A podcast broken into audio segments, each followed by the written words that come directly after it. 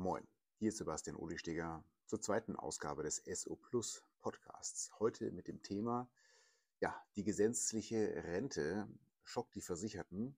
Ist überhaupt eine Rettung möglich? Wir steigen mal damit ein, warum es die gesetzliche Rente überhaupt gibt. Das heißt, ähm, der Sinn der gesetzlichen Rente ist einfach der, dass ich im Alter eine finanzielle Unterstützung bekomme, um meinen Lebensunterhalt bestreiten zu können. Der zweite Grund ist, dass ich eben aufgrund von Krankheiten, Behinderungen oder Unfällen vielleicht nicht mehr in vollem Umfang erwerbstätig sein kann. Und da greift die gesetzliche Rentenversicherung dann mit einer Erwerbsminderungsrente.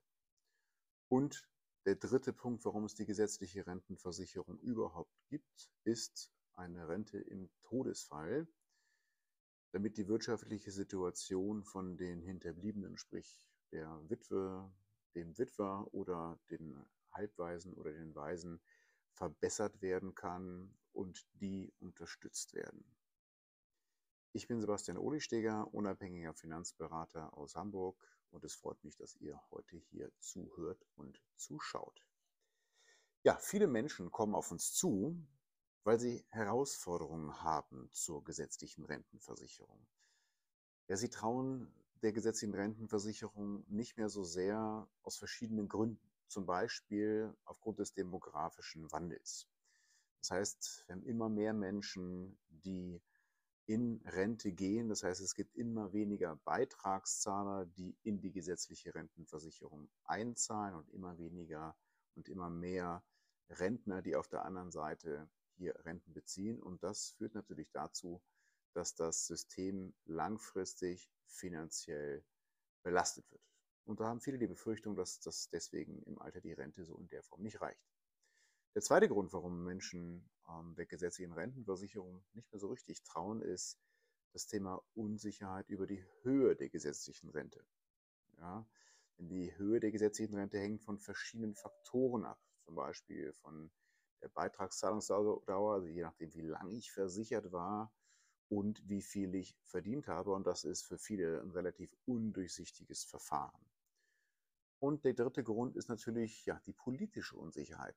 Wir haben regelmäßig Rentenreformen.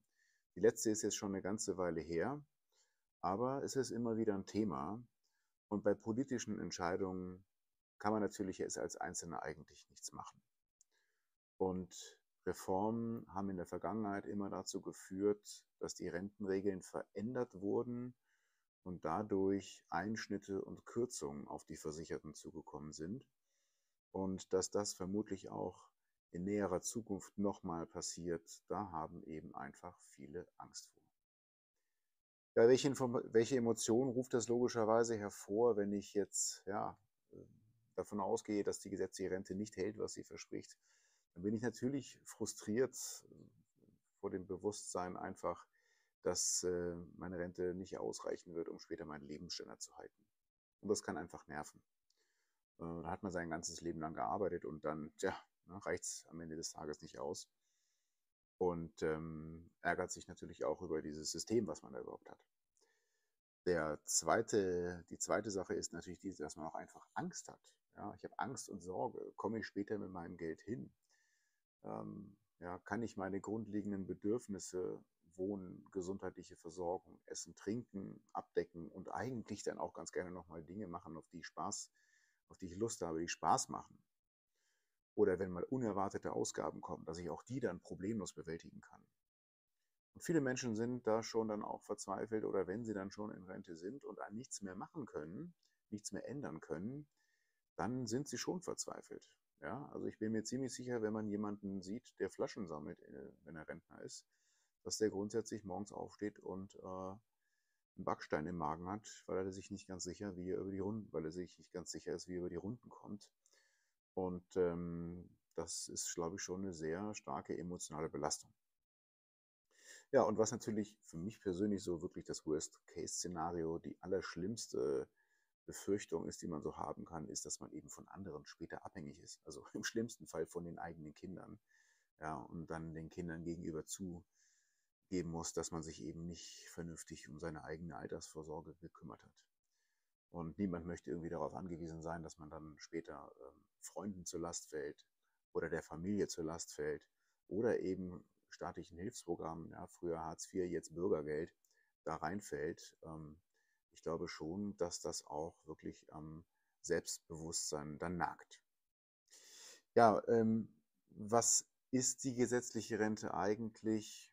Äh, streng genommen ist es einfach nur äh, Tausch, linke Tasche, rechte Tasche. Das heißt, in die eine Tasche geht Geld rein von Arbeitgebern und Arbeitnehmern und Menschen, die freiwillig Beiträge in die gesetzliche Rentenversicherung einzahlen. Und auf der anderen Seite wird dann sofort dieses Geld genommen und davon werden dann die Rentenzahlungen an die Rentner ausgezahlt. Inzwischen ist es auch so, dass dann ein ziemlich großer Zuschuss vom Bund noch dazukommt. Das heißt, im Moment ist es so, dass von allen Rentenzahlungen, die die gesetzliche Rentenversicherung auskehrt, 30 Prozent vom Bund kommen, also sprich vom Bundeshaushalt aus Steuermitteln. Die gesetzliche Rente ist also heute schon eigentlich in finanzieller Schieflage von ihrem System her. Und wie sieht das Problem jetzt aus professioneller Sicht aus? Ja, einfach mal ein paar Zahlen, Daten, Fakten. Ähm, laut Prognosen wird die Zahl der Rentner in den kommenden Jahren eben sehr stark ansteigen, während die Beitragszahl auf der anderen Seite abnehmen. Und äh, im Moment äh, ist es so, ähm, dass jede zweite Person in Deutschland älter ist als 45, jede fünfte Person älter als 66.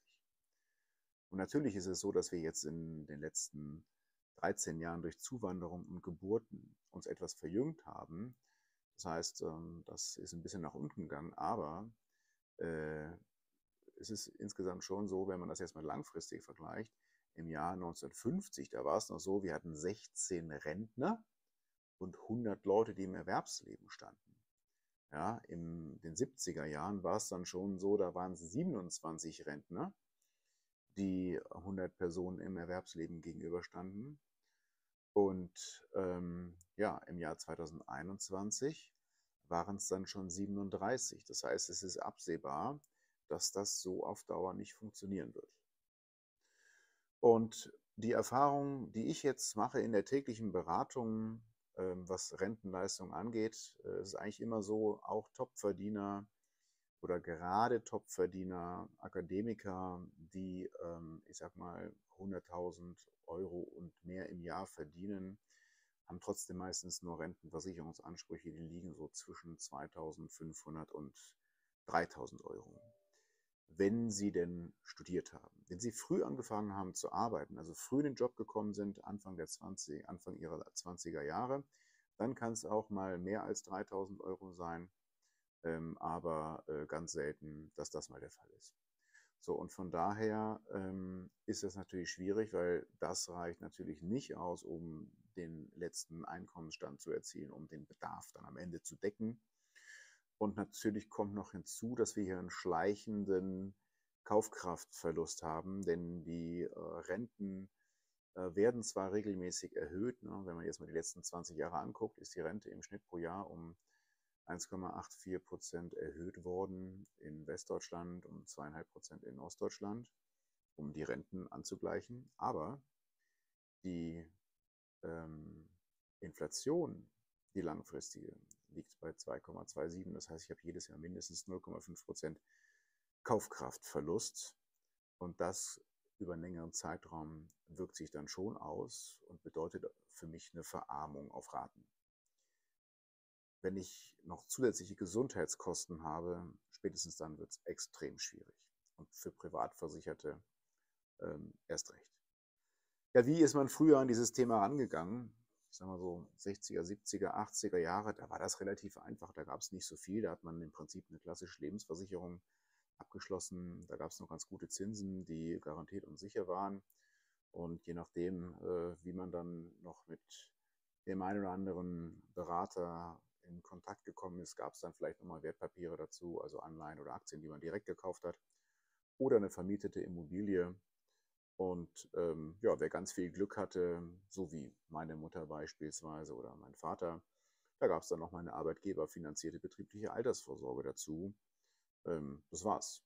Ja, und ähm, groß gemanagt wurde das nicht. Inzwischen ist es natürlich so, dass ich viele attraktive Möglichkeiten habe, privat vorzusorgen. Äh, ich kann in alle Anlageformen investieren. Ich kann es in, Aktien machen, in Anleihen, in Geldmarkt, äh, in Immobilien. Ich kann das Ganze steueroptimiert machen. Ich kann das Ganze so machen, dass es möglichst flexibel ist. Ähm, ich habe also alle Optionen, ähm, die mir zur, also wirklich viele Optionen, die da zur Verfügung stehen, aber es ist auch eine sehr, sehr hohe Komplexität. Früher war es einfach, da muss ich einfach sagen, okay, ich habe einen Beitrag X, keine Ahnung, 100 Euro, 200 Euro, 300 Euro, die packe ich in so eine Lebensversicherung rein und fertig, das war's. Und dann habe ich vielleicht nochmal ein kleines Depot und zwei, drei, vier, fünf Wohnungen, die ich vermiete oder ein kleines Reihenhaus oder so. Dann ähm, war man eigentlich äh, gut unterwegs. Heutzutage ist es so, dass ich eben in diese Anlageform, die ich eben aufgezählt habe, investieren kann, steueroptimiert, also ich kann es dann steuerlich absetzen. Ähm, ich kann so investieren, dass ich später auf die Erträge kaum Steuern zahlen muss. Ich kann so anlegen, dass ich es, wenn ich es vererben möchte, kaum Erbschaftssteuer anfällt.